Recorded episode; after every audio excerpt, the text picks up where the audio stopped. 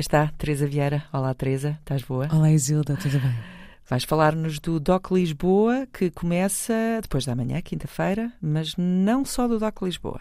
É isso mesmo, ou seja, acho que é uma boa forma, visto que é terça-feira, as pessoas ainda têm tempo para se preparar, para ler o programa e, por que não, ver alguma coisa que esteja relacionado com a programação do Doc Lisboa. Jeito de, pronto, preparação. Assim, pronto, fazerem os snacks e tal e aproveitarem um bocadinho antes de irem realmente à sala de cinema. O Doc Lisboa vai decorrer durante vários dias, há várias propostas, mas uma das secções em que geralmente nos ligamos muito, especialmente na equipa do domínio público, por exemplo, é a secção Heartbeat. E este ano vai ser exibido exibido um documentário uh, sobre Nam, uh, Namjoon Paik, The Moon is the Oldest TV, de Amanda Kim. E aquilo que pensei foi, por que não, antes de chegarmos a este documentário, que vai ser exibido nos últimos uh, dois dias do festival, se não me engano, uh, por que não explorar um bocadinho do trabalho de Namjoon Paik antes de chegar uh, o Doc Lisboa. E, portanto, nesse sentido, decidi propor aqui falarmos um bocadinho sobre um dos trabalhos feitos por Pike, mas não sozinho. E nomeadamente um filme de 1978, ou um vídeo de 1978, uhum. que é Merce by Merce by Pike isto é um vídeo que não é que não parte só de Namjoon Pai, que na verdade são várias pessoas que estão envolvidas, e nomeadamente sobre e com Merce Cunningham, que é um bailarino e um coreógrafo muito, muito reconhecido dos Estados Unidos. E também muito ligado às vanguardas musicais, daí também a aproximação ao Namjoon Pai, não é? Exatamente, que é também de si muito envolvido nessa área, sendo, uh, tendo sido parte, por exemplo, do movimento Fluxus, Exato. que foi uh, absolutamente, para mim, ainda por cima, uma pessoa muito ligada à Lituânia. com o George Machunas a começar todo o movimento e já agora, se forem a Vilnius, no uh, Museu de Arte Contemporânea, tem lá toda uma secção dedicada ao fluxos. Só naquela, se quiserem. A Teresa não é só especialista de cinema, também é especialista em cultura do leste, em particular da Lituânia, mas não exclusivamente. Exatamente. Mas, portanto, uh, este vídeo que trago aqui uh, tem duas partes e, nota-se realmente, ou seja, uma grande diferença entre estas duas partes. E é muito curioso porque na primeira parte, que se chama Blue Studio Five Segments, é um vídeo dança uh, de Merce Cunningham com Charles Atlas. Uh, e em que, na verdade, imagina o green screen, ou seja, esta ideia de que tens basicamente uma tela que te permite transformar algo em tudo. Uhum. Ou seja, tens uma imagem a verde e a partir daí podes uh, colocar as imagens, sei lá, nós a conversar, uhum. apesar de não É uma técnica muito usada em televisão, sobretudo. Precisamente. E, portanto, só que neste caso é um blue screen e temos Merce Cunningham uh, basicamente a, a dançar, a, a, criar os seus movimentos, como sempre, mas com diferentes interações em termos de ambiências. Ou seja, temos desde esse, este estúdio despido azul a simulações de movimentos, nomeadamente no exterior.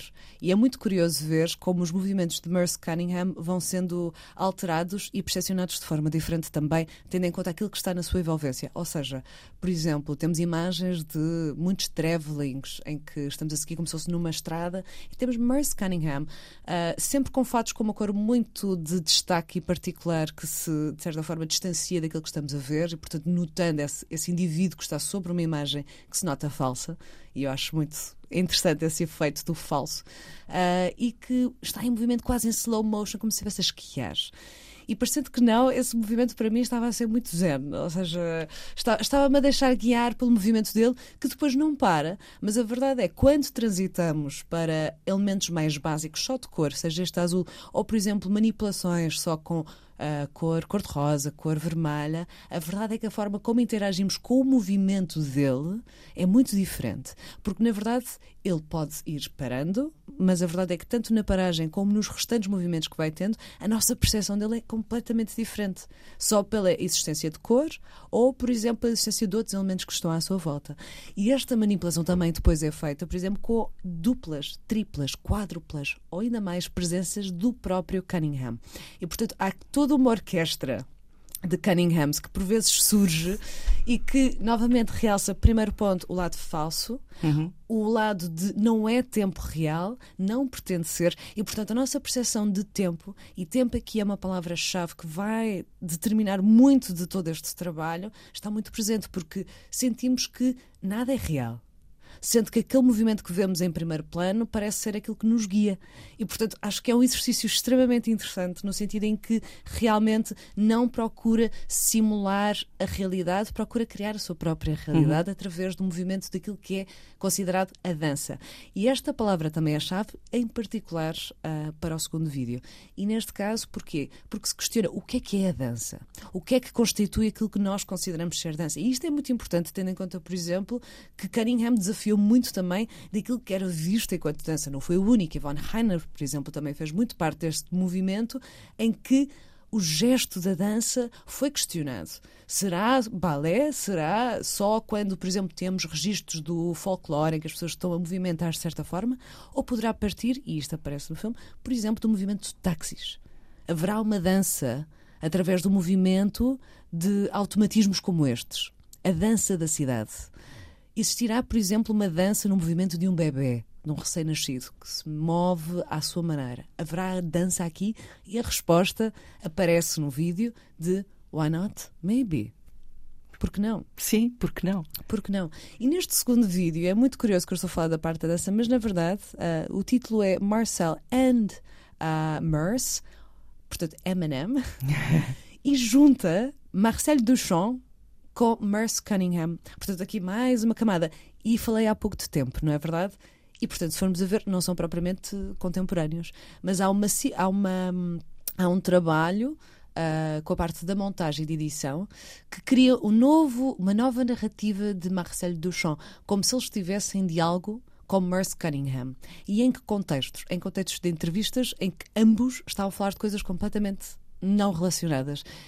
E aqui surge mais uma vez esta questão do tempo também, porque há um elemento fantasmagórico quando estamos uh, a falar sobre e com uma pessoa que já não existe, neste caso Marcelo Duchamp, na altura, e portanto há uma manipulação muito evidente que é evidenciada e portanto é tornada muito real o lado falso também da narrativa que é criada.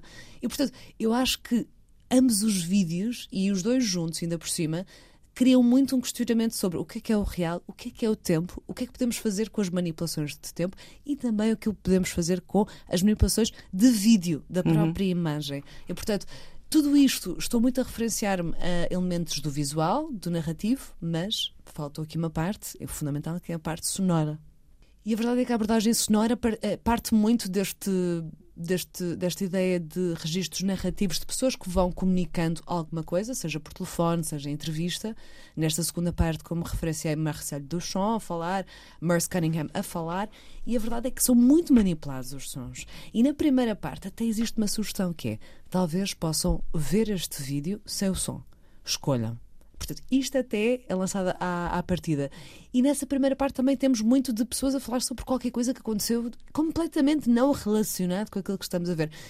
E é tão manipulado e é tão como estamos a dizer, avant-garde. É, é, muito distópico o, o registro sonoro, mas ao mesmo tempo, por exemplo, acalma muito com a voz do John Cage, que de vez em quando aparece. Para falar, por exemplo, quase que a dar a entender quase o género. Foi uma desilusão para a minha mãe. Agora, o que é que isto tem a ver com aquilo que estávamos a ver? Provavelmente nada.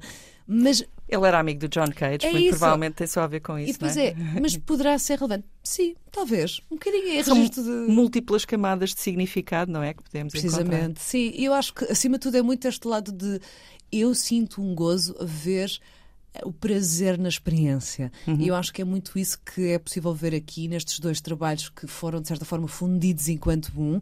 E, por exemplo, neste segundo temos Pike e Shigeko Kubota a trabalhar em conjunto. E é muito curioso como, na verdade, sendo tão dispares estes dois trabalhos, acabam por fazer bastante sentido juntos porque lançam muito das mesmas questões e mostram muito desta vontade de aprender, de questionar, de não saber e de abraçar esse não saber e criar novas realidades, criar novos mundos, fazer novas experiências.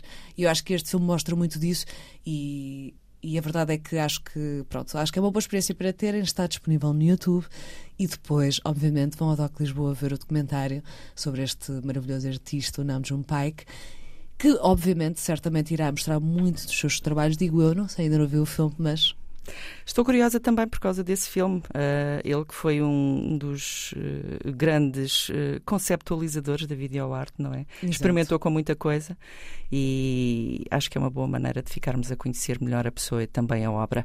Teresa, mais uma vez obrigada pela sugestão no Espectros. Obrigada eu. Contamos contigo para a semana. Sim. Beijinhos. Beijinhos.